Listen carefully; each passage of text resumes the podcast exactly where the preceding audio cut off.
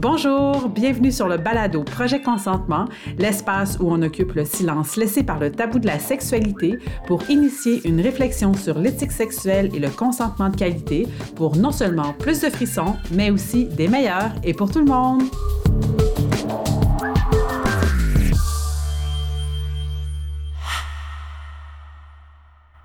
Bonjour, ici Caroline Lemay qui vous souhaite la bienvenue à un nouvel épisode du balado Projet Consentement. Aujourd'hui, ça me fait plaisir de vous présenter une entrevue que j'ai faite avec M. Martin Page, qui est l'auteur du livre Au-delà de la pénétration. J'ai trouvé le livre de Martin Page super intéressant parce qu'il a l'audace d'aborder un sujet qui est particulièrement tabou, c'est-à-dire qu'il remet en question l'importance, la centralité de la pénétration dans l'acte sexuel, et puis, apporte un regard critique par rapport à l'exercice du pouvoir, mais aussi au rapport d'égalité ou d'inégalité qui est entre les hommes et les femmes dans l'acte sexuel. Ce que je trouve aussi intéressant avec le livre de Martin Page, c'est que son livre se divise en deux parties, c'est-à-dire que la première partie, c'est un essai dans lequel il développe sa pensée, son raisonnement par rapport à la centralité de la pénétration dans l'acte sexuel. Et la deuxième partie de son livre est consacrée à des témoignages qu'il a reçus du grand public après qu'il ait fait un appel sur les réseaux sociaux pour qu'ils puissent leur partager leur expérience de la pénétration ou de la non-pénétration. Puis je trouve que le fait qu'il ait pu donner la voix au public par rapport à leur expérience, mais aussi à leur regard critique sur l'importance de la pénétration, je pense que ça, ça légitimise justement le message parce que ça traduit l'expérience de beaucoup de personnes, mais dont on n'entend jamais ou rarement parler. Puis j'ai trouvé important aussi d'aborder cette question-là, c'est-à-dire la centralité de la pénétration dans l'acte sexuel, parce que ça nous amène à avoir un regard critique sur les normes sexuelles qui guident notre sexualité et qui peuvent aussi avoir un impact sur la qualité de notre consentement. Comme on l'a vu dans le premier épisode, les normes sociales et les conventions sexuelles donnent le pouvoir au modèle masculin de pouvoir déterminer de quelle façon l'acte sexuel va se dérouler. Et puis, puisque dans notre vision de la sexualité, on a fait en sorte de transposer un modèle de, de, sexualité reproductive dans le modèle de sexualité récréative, la pénétration est devenue un acte central, ce qui fait en sorte de malheureusement limiter la créativité dont on peut faire preuve dans nos rencontres intimes. Donc, ça fait en sorte de limiter considérablement la panoplie des actes parmi lesquels on peut choisir pour pouvoir donner un consentement qui traduise nos désirs, nos besoins et nos limites réelles. Et c'est de ça dont j'ai parlé avec Martin Page lors de mon entrevue avec lui. Donc, si vous voulez en savoir davantage comment le fait de centrer la sexualité sur la pénétration l'appauvrit, tout en mettant une pression qui est évidemment indue sur tout le monde, eh bien, c'est par ici. Mais avant de vous laisser écouter cette passionnante entrevue, je vous invite à commander son livre sur amazon.ca. Et si vous voulez en savoir plus sur lui et son travail, je vous invite à consulter son site web qui est au www.martin-page.fr. Et si vous aimez notre entrevue ou aimez notre balado, n'hésitez pas à le partager autour de vous. Vous pouvez aussi vous abonner à nos pages sur les réseaux sociaux à Projet Consentement sur Facebook et Instagram. N'hésitez pas à aimer et partager nos publications, ça nous donne vraiment un bon coup de main pour se faire connaître. Donc, sans plus tarder, je vous laisse à cette entrevue que j'ai faite avec Martin Page, qui est un homme fort sympathique aux propos des plus intéressants. Donc, j'espère que vous allez apprécier et on se retrouve de l'autre côté pour la conclusion. Bonne écoute! On pourrait commencer pour savoir euh, de, quelle façon cette idée-là vous est venue, parce que c'est un sujet qu'on n'entend jamais parler, vraiment. Donc, je suis curieuse de savoir comment vous êtes arrivé à ce sujet-là, d'autant plus que vous, tirez les bénéfices de, la, pratique de la pénétration. Donc, on pourrait le voir comme étant euh, aller contre ses propres intérêts. Donc, j'étais curieuse de savoir qu'est-ce que vous avez amené à avoir cette idée de livre-là. Ça me semblerait être la moindre des choses, en fait. C'est-à-dire que si on se bat pour un monde plus juste, si on est pour la justice sociale, il faut se battre contre euh, nos privilèges, nos intérêts. Alors ensuite, pourquoi moi est-ce que j'ai ce parcours-là? Pourquoi est-ce que j'ai décidé d'écrire un livre sur ce sujet? C'est toujours super mystérieux. Moi, j'ai une histoire familiale assez compliquée, assez tragique et tout ça. Mon père a été euh, SDF, et il a été à la rue, il avait des mmh. problèmes psychiatriques, d'alcool et tout ça. Donc, j'ai un environnement familial assez dur. Je pense que déjà la norme, j'étais prêt à la critiquer, j'étais prêt à voir ce qui allait pas en fait. Comment la société a abandonné mon père. Ensuite, personnellement aussi, j'ai toujours été un peu à côté. Une histoire familiale, une histoire personnelle qui sont euh, compliquées et un peu en opposition à la norme.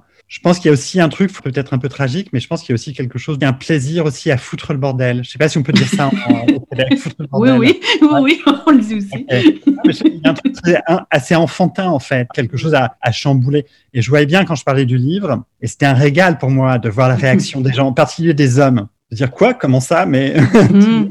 il y avait quelque chose de, ils étaient tout euh, perturbés, choqués, effrayés en fait, qu'on puisse euh, parler de ça et remettre en question, parler même de leur propre pénétration et tout ça. Donc c'était, je pense, qu'il y a quelque chose de, ouais, du plaisir à mettre le bazar. Cette remise en cause de la norme, je l'avais fait précédemment, je pense, dans pas mal de mes livres, dans mes romans, dans mes euh, livres pour enfants aussi.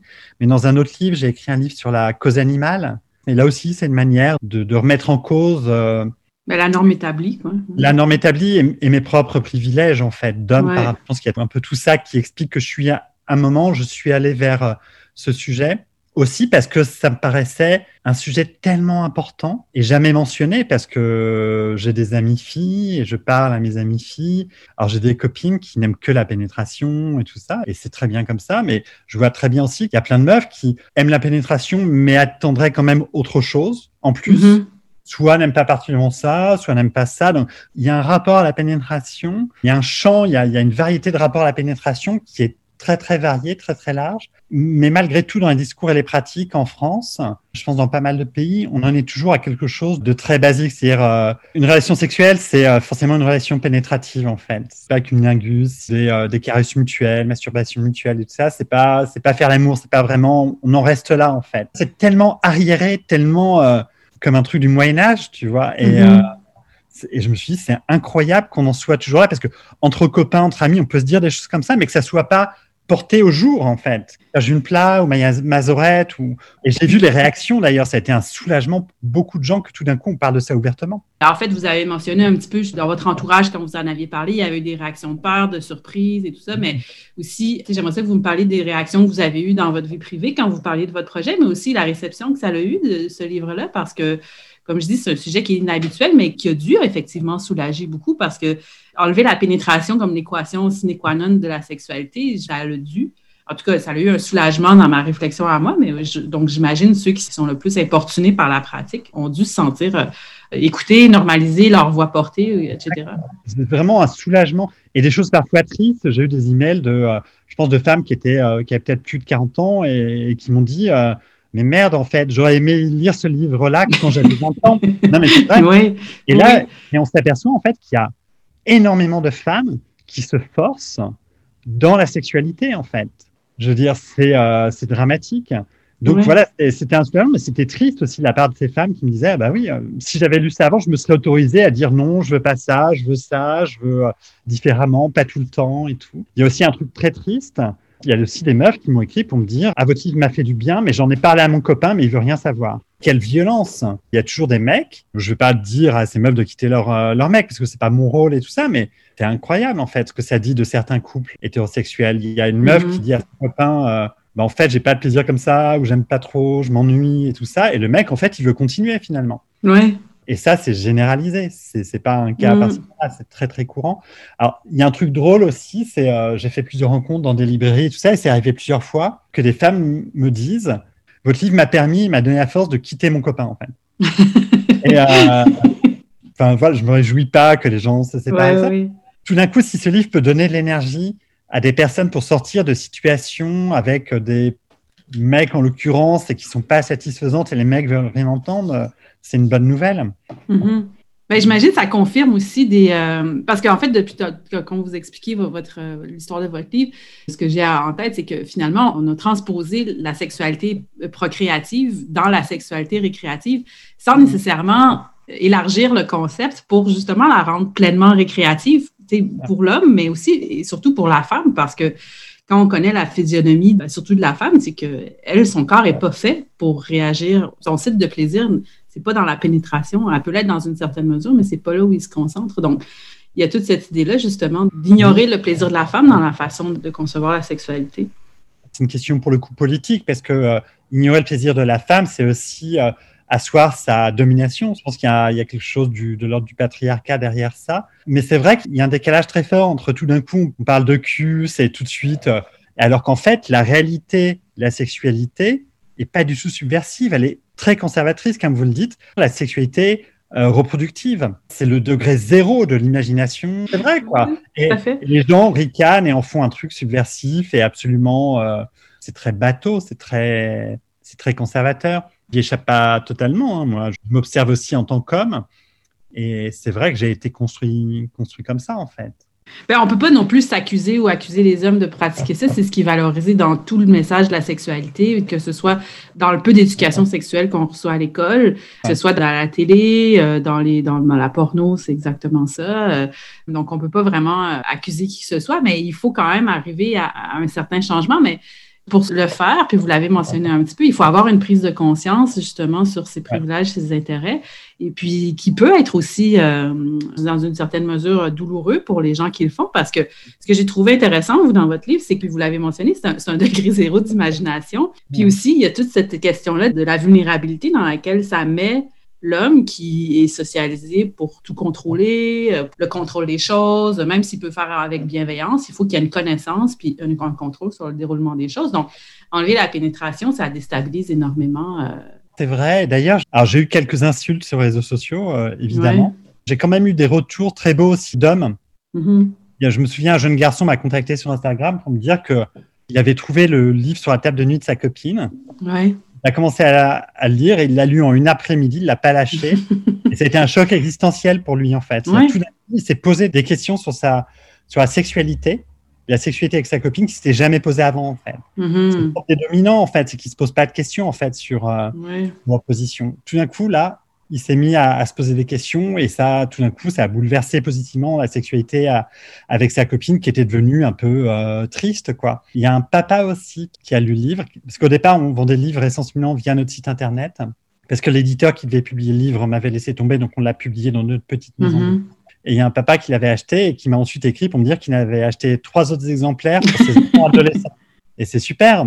Bah oui. C'est génial. Aussi, un truc qu'on a remarqué avec Colline, donc, qui est l'éditrice de ce livre et qui aussi m'accompagne, un truc qu'on a remarqué, c'est que donc au départ, on le vendait sur le site internet, c'est un site internet euh, marchand et tout ça. Donc on voit l'adresse de facturation, l'adresse d'expédition.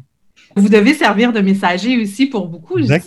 Ben, vous avez mentionné tout à l'heure justement le fait qu'il y a certains hommes qui ne veulent pas changer leur pratique parce que ça vient de leur copine, puis il y a tout un rapport de pouvoir qui s'installe aussi quand on dénonce ça. Donc quand c'est fait par un de ses pères, à quel, entre guillemets, ben, est-ce que vous pensez que justement que le message passe mieux parce que c'est un message qui est écrit par un homme ou c'est un sujet qui est tabou? Euh? Je bénéficie aussi de mon euh, statut de mec hétérosexuel, euh, mm-hmm. blanc, éduqué et tout ça. Donc, évidemment que les mecs vont plus écouter les mecs. ceci dit, c'est un livre qui est quand même lu à 98% par des femmes. Hein. donc, ce livre touche très peu de mecs quand même. Je pense que ça fait du bien aussi pour pas mal de femmes que ce soit un mec qui l'ait écrit. Parce qu'elles peuvent le savoir, elles peuvent en discuter, lire des articles universitaires sur la question, mais tout d'un coup, qu'il y a quelqu'un qui est de l'autre côté, un adversaire, entre guillemets, je sais pas comment dire. Il y a beaucoup de femmes, je pense, qui n'ont rien appris, mais pour qui c'est un soulagement, en fait, qu'un mec mm-hmm. reconnaisse ça. Qu'un mec commence à se remettre en cause, en fait. Je, Donc, euh, ça tient pas aux qualités de mon livre, ça tient aussi au fait que je suis un mec, quoi. Je mentionnais tout à l'heure le soulagement que, à quelque part, en lisant ce livre-là, c'est qu'on se rend compte que ben, de l'autre côté, il y a une réceptivité aussi à notre réalité qui est quand même assez peu, euh, assez peu discutée, outre de par les violences qu'on subit, que les femmes subissent. Ben, ce que j'ai trouvé intéressant dans votre livre, c'est que vous mentionnez justement la question de la, violence normalisée. Au début de votre livre, vous avez un passage qui dit La sexualité a cet étrange pouvoir de donner une apparence provocante et branchée au conformisme et à l'obéissance aux normes sociales les plus éculées et coercitives. J'ai trouvé ça super intéressant parce que, en fait, ben, ça revient un peu aussi avec le manque d'imagination, c'est que on a des normes qui sont quand même euh, les plus diffusées, qui en fait qui, établissent qu'est-ce que la sexualité, mais c'est quand même, on peut en tirer un certain plaisir, mais comparé à la gamme de plaisirs qu'on peut avoir, c'est quand même minimal, mais aussi toute la question de la rencontre avec l'autre personne, de l'épanouissement que c'est supposé proposer la sexualité, c'est complètement absent du script sexuel euh, axé sur la pénétration il y a peu de discussions possibles. Moi, il y a un truc qui m'a rassuré, enfin rassuré, c'est que quelques cas, c'est qu'il y a pas mal, il y a des couples aussi, enfin un homme ou une femme qui m'ont écrit pour me dire qu'ils l'avaient lu ensemble, à deux, au lit. Mhm. Et c'est assez super, c'est des couples qui fonctionnent bien, qui parlent. Mais j'ai l'impression que pour beaucoup de couples, la discussion sur la sexualité est, est compliquée. Il y a une femme, par exemple, qui a eu un témoignage déchirant d'une femme qui m'écrivait et qui a dit, elle avait, voilà, la pénétration, c'est pas ce qu'elle préférait et comme euh, la plupart des femmes. Hein, donc, euh, et, euh, et, son mec, en fait, a été vexé. Comme un enfant de 4 ans. Même les enfants de 4 ans ne se conduisent pas comme ça, mais il a été vexé et il est allé bouder. C'est assez commun chez les hommes. Mm-hmm. Donc, moi, j'ai pas de solution à ça. Hein. Comment faire pour changer les hommes et faire en sorte qu'ils soient plus empathiques, etc. etc. Mm-hmm.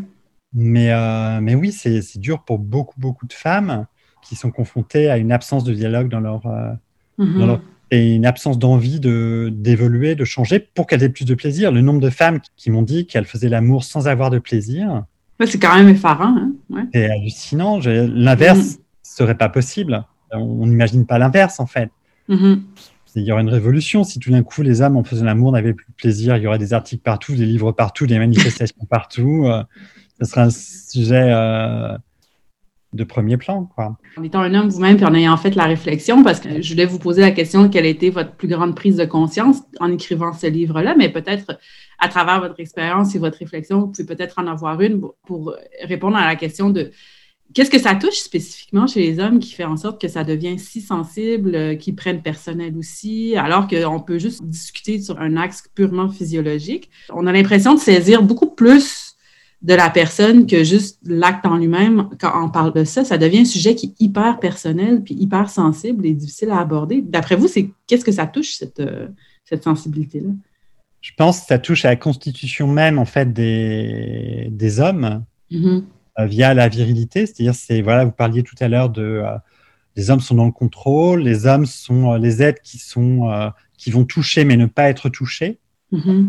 On le voit dans les caresses, autant les hommes peuvent admettre qu'ils voilà, ils vont faire des caresses partout sur leur corps de leur compagne. Ça, je pense qu'il y a peu d'hommes qui s'abandonnent aux caresses de leur compagne. Mm-hmm. Voilà, c'est toujours cette idée d'être dans le contrôle et de décider au point que la plupart des hommes s'empêchent aussi des plaisirs, sans parler de pénétration euh, anale des hommes hétérosexuels, mais même Mhm. euh, le fait d'être caressé, d'être... euh, Ouais, les hommes ont du mal à, à s'abandonner. C'est comme s'ils étaient toujours sur le qui-vive, toujours en alerte, toujours euh, comme des statues finalement. Ce sont surtout les hommes qui devraient apprendre des choses. Mhm. Lors d'un débat à, Rennes, c'est ce que m'avait dit une, une participante à la rencontre dans une librairie. Elle m'avait dit J'ai adoré votre bouquin, c'est génial, mais maintenant, comment je fais en fait? Parce que je suis confronté à euh, des hommes qui sont très loin de vouloir se questionner, de vouloir discuter, etc. etc. Je ne suis pas sûr qu'on puisse compter sur les dominants pour abandonner leur domination. Alors, c'est peut-être chez des dominants qui sont par ailleurs victimes de domination qu'il y a quelque chose euh, à espérer. Là, moi, par exemple, je trouve que c'est un signe. A quelqu'un qui veut faire une adaptation au théâtre de mon livre. Et c'est un homme, euh, voilà, ça dit quelque chose aussi. C'est pas un homme hétérosexuel qui s'est saisi du livre pour en faire un, Ouais. un spectacle, c'est un homme gay. Bon, l'acharnement, c'est peut-être pas le bon terme, mais il y a une volonté de rester dans le statu quo, justement, parce que, bah, avec le projet, moi, j'ai lu beaucoup sur la masculinité, la Ouais. construction de la masculinité et tout. Et puis, étrangement, je me suis rendu compte que c'est un monde auquel on a assez peu accès. En fait, on voit plus le résultat que le processus. Ce qui m'a surpris le plus, c'est à quel point on coupe les hommes de leur monde intérieur, dans le sens qu'on on leur interdit cet accès-là. Donc, après, la seule identité qu'ils peuvent occuper pour être légitimement un homme, c'est celle de la domination, du pouvoir, du contrôle, du statut. Mais en même temps, on peut être fâché contre cette façon de faire les choses, mais il reste quand même que c'est néanmoins la réalité. Donc, il faut aussi en tenir compte puis avoir une certaine bienveillance par rapport à ça. Donc, Mhm. justement, cette volonté du statu quo, est-ce que c'est parce qu'ils ne veulent pas entendre, ils ne voient pas la nécessité du changement ou juste parce qu'ils n'ont pas nécessairement les outils pour le faire et puis aller chercher les outils va à l'en- à l'encontre même de la définition de la masculinité avec les- lesquelles on les a élevés. Donc, ça devient un peu un, un peu un serpent qui se mord la queue dans le sens où euh, Ouais. la solution est dans ce qu'on a appris aux hommes, dans l'espace où ne pas aller. Euh, oui, c'est exactement ça. C'est un serpent qui se mord la queue. Si... Mais euh, ouais, je vois pas de solution venant des hommes, en fait. Je pense que comme Mhm. tous les grands mouvements sociaux, c'est des mouvements sociaux qui seront euh, portés par les personnes qui souffrent de ça, qui sont opprimées. Donc là, là, les femmes. Alors, il y aura quelques hommes par-ci par-là qui vont agir, qui vont être des alliés, qui vont euh, soutenir euh, Mhm. la société euh, patriarcale classique euh, de vagues préliminaires, pénétration, éjaculation pour un homme, c'est tellement pratique, ça marche à, à tous les coups. Oui, il voit pas trop l'intérêt en fait de se poser de questions à ce Mhm. propos-là. C'est un peu comme, c'est un peu comme l'histoire. Je reviens au végétarisme, véganisme, c'est un, Mhm. comme, un peu comme la viande en fait. C'est pratique, on l'intègre dans la poêle, on mange, tout va bien. Enfin, je pense que les hommes vont bouger quand on les forcera un peu à, à Oui. bouger, mais de quelle manière, je sais pas, je sais pas du tout. Hein. Je suis, je suis vraiment Mhm. désolé, très démuni sur. euh, sur ces questions-là. Moi, en tant qu'homme, euh, je parle autour de moi, aux hommes que je connais. J'essaie de changer la représentation dans mes livres, de proposer des personnages masculins un peu différents aussi, du cliché de la masculinité, de la virilité, pour permettre aux, aux hommes qui ont peut-être des doutes quant à leurs euh, conditions, de leur dire, bah voilà, il y a des voies de sortie, il y a, il y a des possibilités euh, différentes en fait. On n'est pas obligé d'obéir aux clichés. Ouais, je pensais au fait que c'était euh, la pénétration, éjaculation de ça. Il y a un côté très euh, pratique, rapide, euh, pour les hommes. Ceci dit, il y a un médecin là, le- lors des rencontres que j'ai pu faire ça, qui m'a dit qu'à partir de 60 ans, je sais plus s'il dit 60 ans, mais ou 60 ou 65 ans, tous les hommes deviennent impuissants. c'est ça qui est tragique, c'est que même focaliser une sexualité sur euh, l'érection à pénétration, ça devient tragique pour les hommes aussi, en fait. Tous les hommes vont connaître des pannes sexuelles, tous les hommes vont arrêter de bander un moment. Bah, il s'agirait aussi pour la sauvegarde peut-être euh, des hommes, même sans parler d'altruisme à l'égard des femmes, hein, même, même par rapport à eux-mêmes, les hommes, il y a plein d'hommes qui sont euh, en plus super euh, angoissés par des idées de est-ce qu'ils ont une, un sexe assez gros, est-ce qu'ils vont, ils se retiennent assez longtemps. Ça, ça génère aussi beaucoup d'angoisse, hein, tout ça. Je ne dis pas pour moi de plaindre les hommes, hein, évidemment.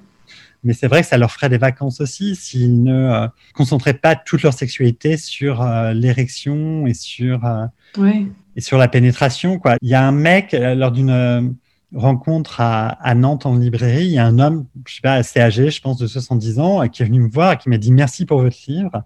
Parce que voilà, moi, je, il a dit, moi, j'ai eu un cancer de la prostate, donc je peux plus bander. Enfin, je sais pas s'il mm -hmm. a dit bander ou je peux plus avoir d'érection. Ouais. Ça m'a fait du bien que vous teniez ce discours-là parce qu'en fait, avec ma femme, on a trouvé d'autres manières de faire l'amour et c'est super en fait. J'ai plus d'érection, mm -hmm. on a du plaisir et on se donne du plaisir. Je pense que c'est aussi important pour les hommes de pas tout tabler. Euh, ben, ça élargit le spectre des possibles aussi. Et puis, oui. euh, ben, j'ai eu un peu la même réflexion avec que celle que vous venez d'évoquer.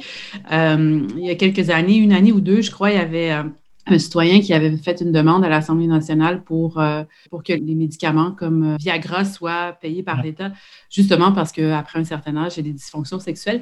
Puis moi, ça m'avait profondément choqué parce que je me disais, c'est comme une espèce d'acharnement sur un modèle qui, qui, au final, ne plaît pas nécessairement à tout le monde, mais aussi, ouais. ça démontre justement la pauvreté de la conception de la sexualité.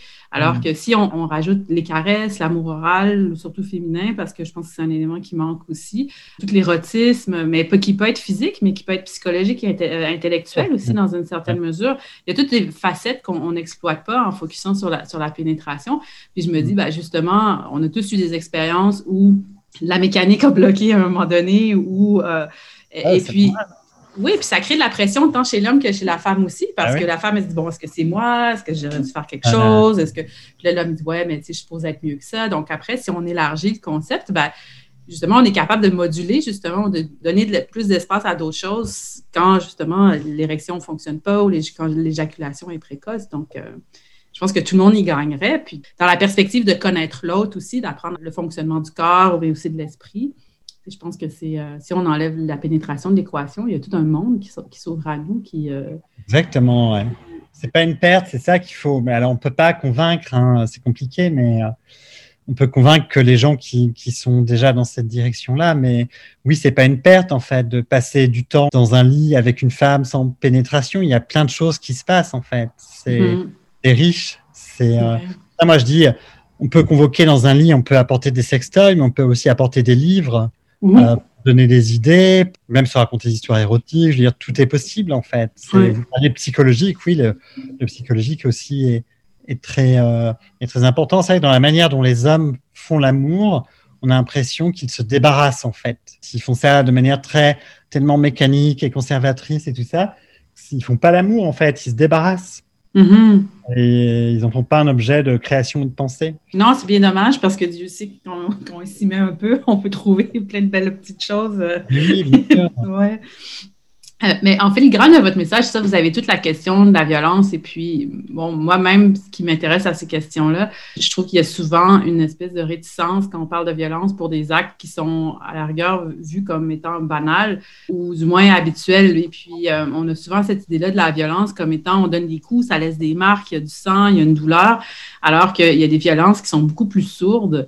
Puis tout à l'heure, quand on parlait justement de comment les hommes peuvent arriver à laisser tomber le statu quo puis essayer d'explorer ailleurs, je pense que peut-être si on avait une meilleure connaissance, puis c'est une question que je vous pose aussi, mais est-ce qu'en ayant une connaissance plus raffinée de ce que la violence peut être dans ses formes euh, plus sourdes, pourrait permettre de comprendre un peu mieux quelle violence ce type de sexualité-là recèle? Oui, sans doute, mais encore une fois, qui, qui va dire ça? Ce sont, euh, ça va être des, des, femmes, ça va être des militantes féministes, quelques mm -hmm. hommes par-ci par-là.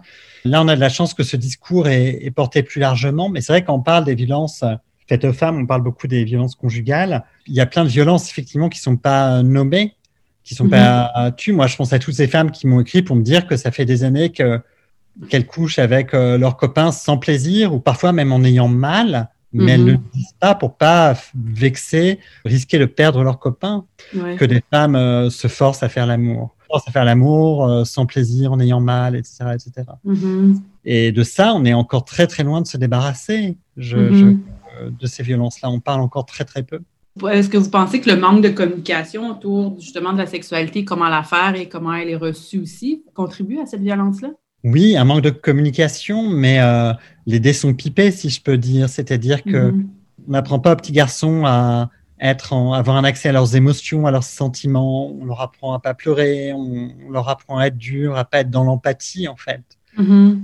Donc, euh, ce manque de psychologie, c'est c'est la manière dont la société fabrique les hommes, et c'est ça qu'il faudrait remettre en cause. Les hommes comme les êtres qu'ils deviennent. Mm-hmm. C'est-à-dire qu'il n'y a pas plein d'hommes formidables et, euh, il y a même des hommes qui ont difficilement accès à leurs émotions et à leurs sentiments et qui sont euh, des hommes très bien et qui ne sont pas violents, qui sont à l'écoute. Hein, je ne veux pas du tout généraliser. Mm-hmm. Là, le, le, gros problème, c'est la manière dont généralement la société fabrique les hommes et comment est-ce qu'on peut faire pour empêcher ça? En France, je sais pas si c'est la même chose au Québec, on est toujours dans les magasins avec des rayons euh, roses. On en est toujours là. Et, même l'habillement, tu vois, par exemple, j'ai un, un, fils de, qui a bientôt 6 ans. Et jusqu'à 4 ans, je dirais, les vêtements pour les filles et pour les garçons sont très colorés.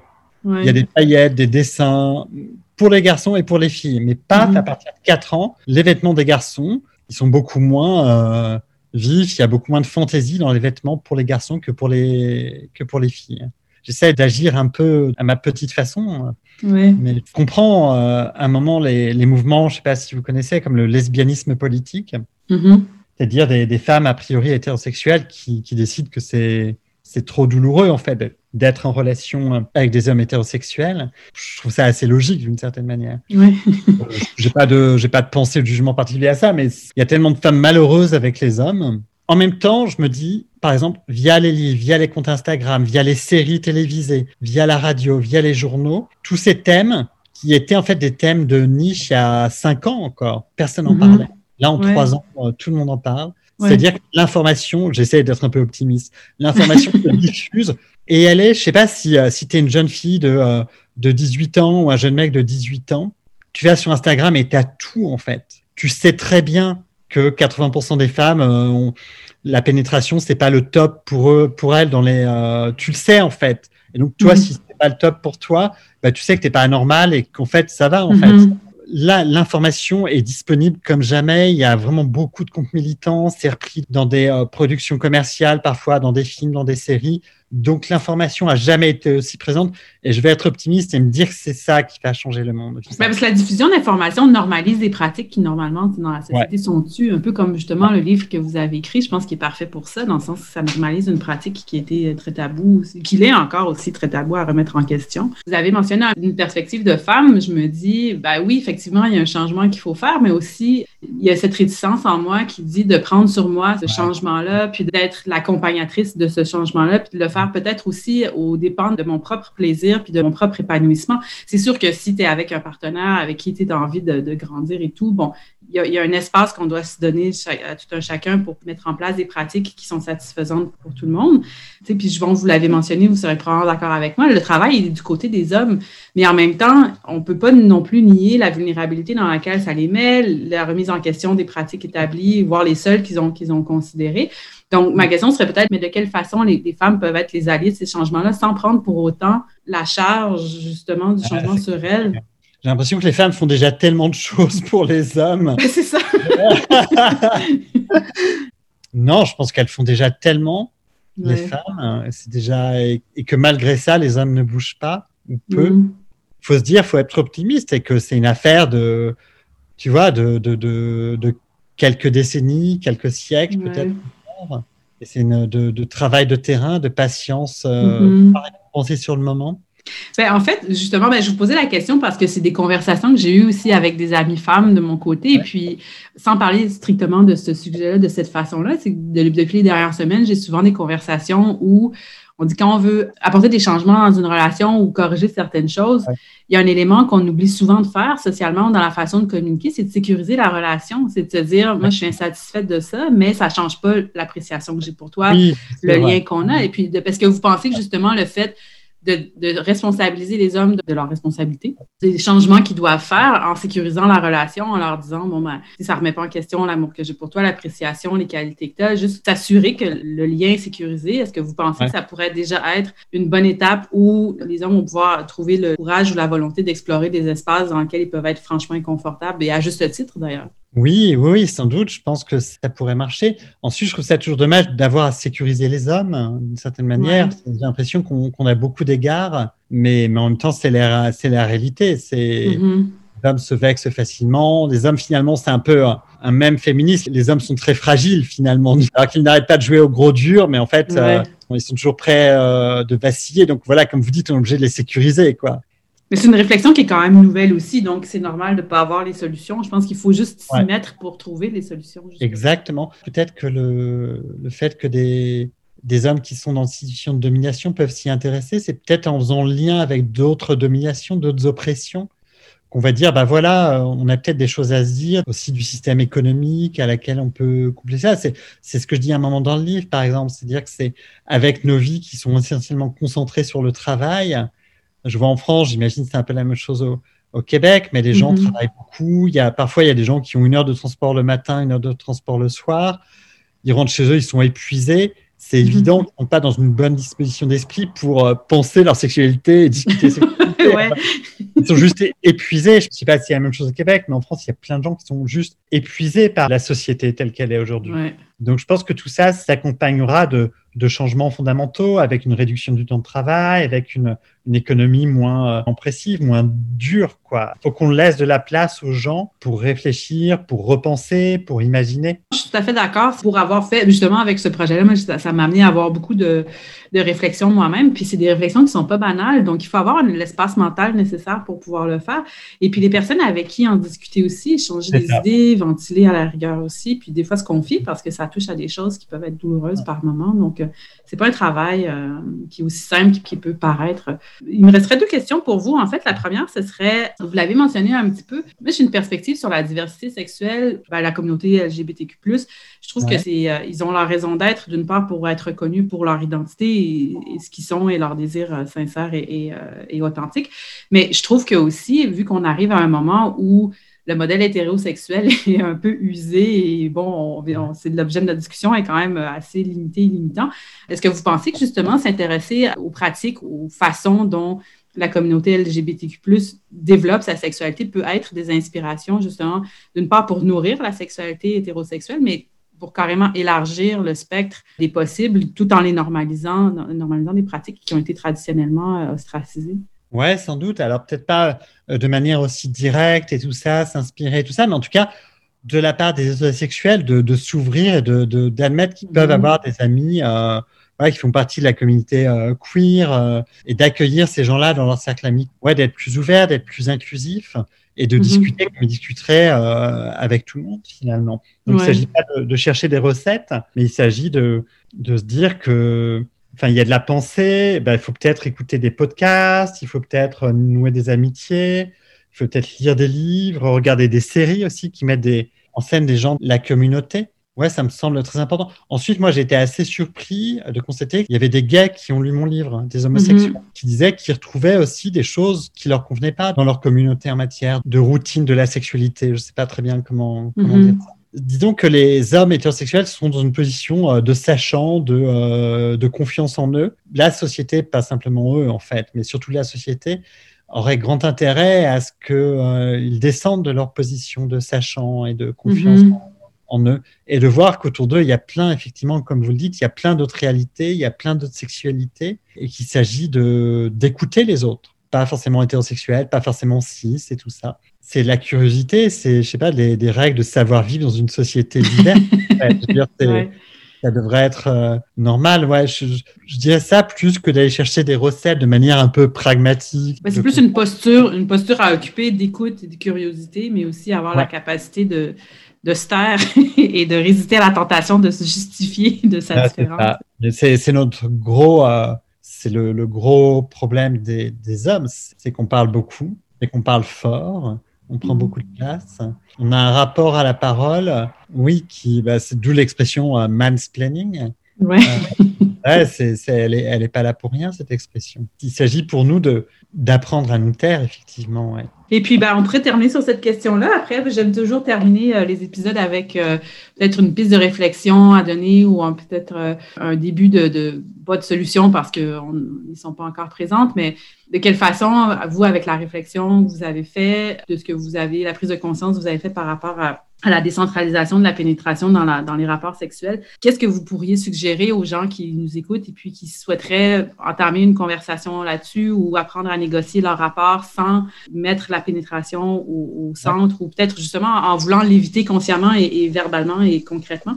De quelle façon, selon vous, ce serait une bonne façon de commencer à aborder le sujet ou la posture à occuper ou comment on peut leur rendre cette conversation-là possible et, et constructive? Moi, je dirais laisser traîner des livres Ouais. Euh, ce qui est passé pour pas mal de monde, en fait. Il y a plein de meufs qui ont mhm. fait ça. Traîner des livres dans, dans, la chambre à coucher, sur la table de nuit. Regarder des films et des séries aussi qui, qui traitent un peu de une remise en cause de la société, euh, de la sexualité classique, on va dire. Mhm. Donc, euh, voilà.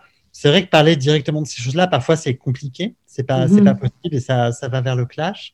Mais ouais, via les livres, les séries, les films, certaines chansons aussi laisser traîner des articles de journaux. Je pense que c'est, euh, ça peut, si on veut y aller de manière douce. Laisser l'espace et la pudeur à l'autre de pouvoir faire sa prise de, de, conscience euh, dans, son, dans, un espace qui lui, qui lui est confortable, en fait. Voilà. C'est ensuite, il y a des personnes qui, et je comprends très bien, n'ont pas, non plus la patience, en fait, et, veulent que ça aille plus vite. Donc, euh, je comprends très bien aussi. Mais je pense que d'après les échos, moi je n'ai pas d'avis particulier sur ça, mais d'après les échos que j'ai eus, ouais, laisser traîner des livres, c'est pas mal. Ouais. très évocateur comme ça, au-delà de la pénétration.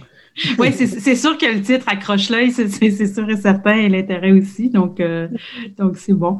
Ben, écoutez, M. Martin Page, merci beaucoup d'avoir pris le temps de discuter avec nous. Ça a été euh, super intéressant. Et puis, euh, je vais m'assurer de pouvoir mettre le lien pour, sur votre site dans la description de, du podcast, de, l'épisode. Et puis, vous avez dit aussi que votre livre allait peut-être être traduit en anglais bientôt ou euh, c'est dans, dans les cartons, c'est ça? Donc, euh, voilà. on attend toujours des nouvelles, mais sinon, c'est nous qui assurerons la, traduction. Donc, euh, donc, le Canada au complet va pouvoir avoir accès à votre, votre livre. On s'en réjouit. Donc, merci encore une fois. Puis, ben, je vous souhaite bonne chance pour, pour la suite. Merci. Bonne chance à vous aussi. Merci.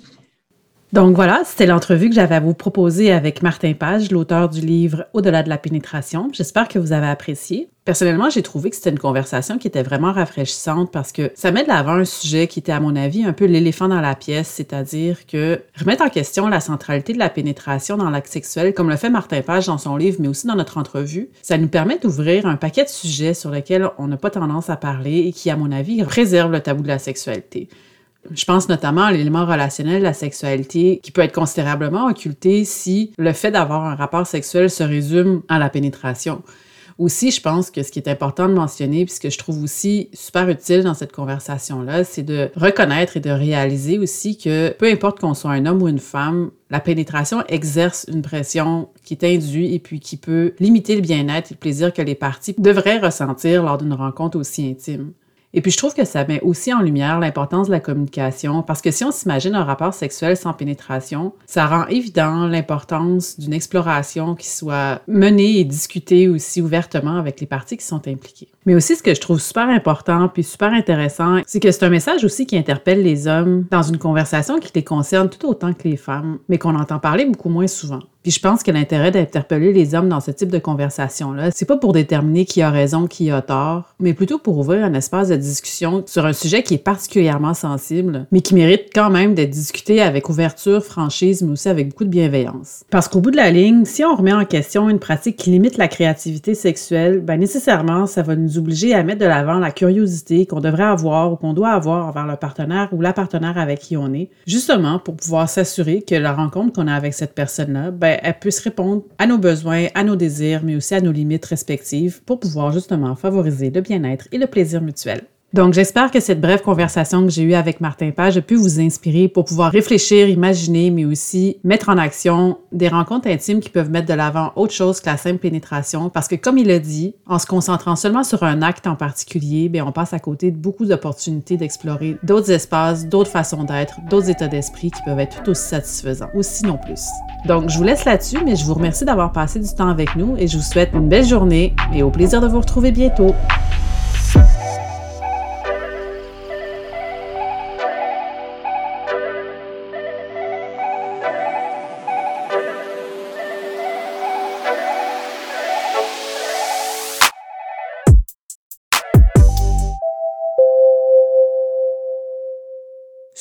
Est un message d'intérêt public pour vous rappeler que la vie est trop courte pour mal s'aimer.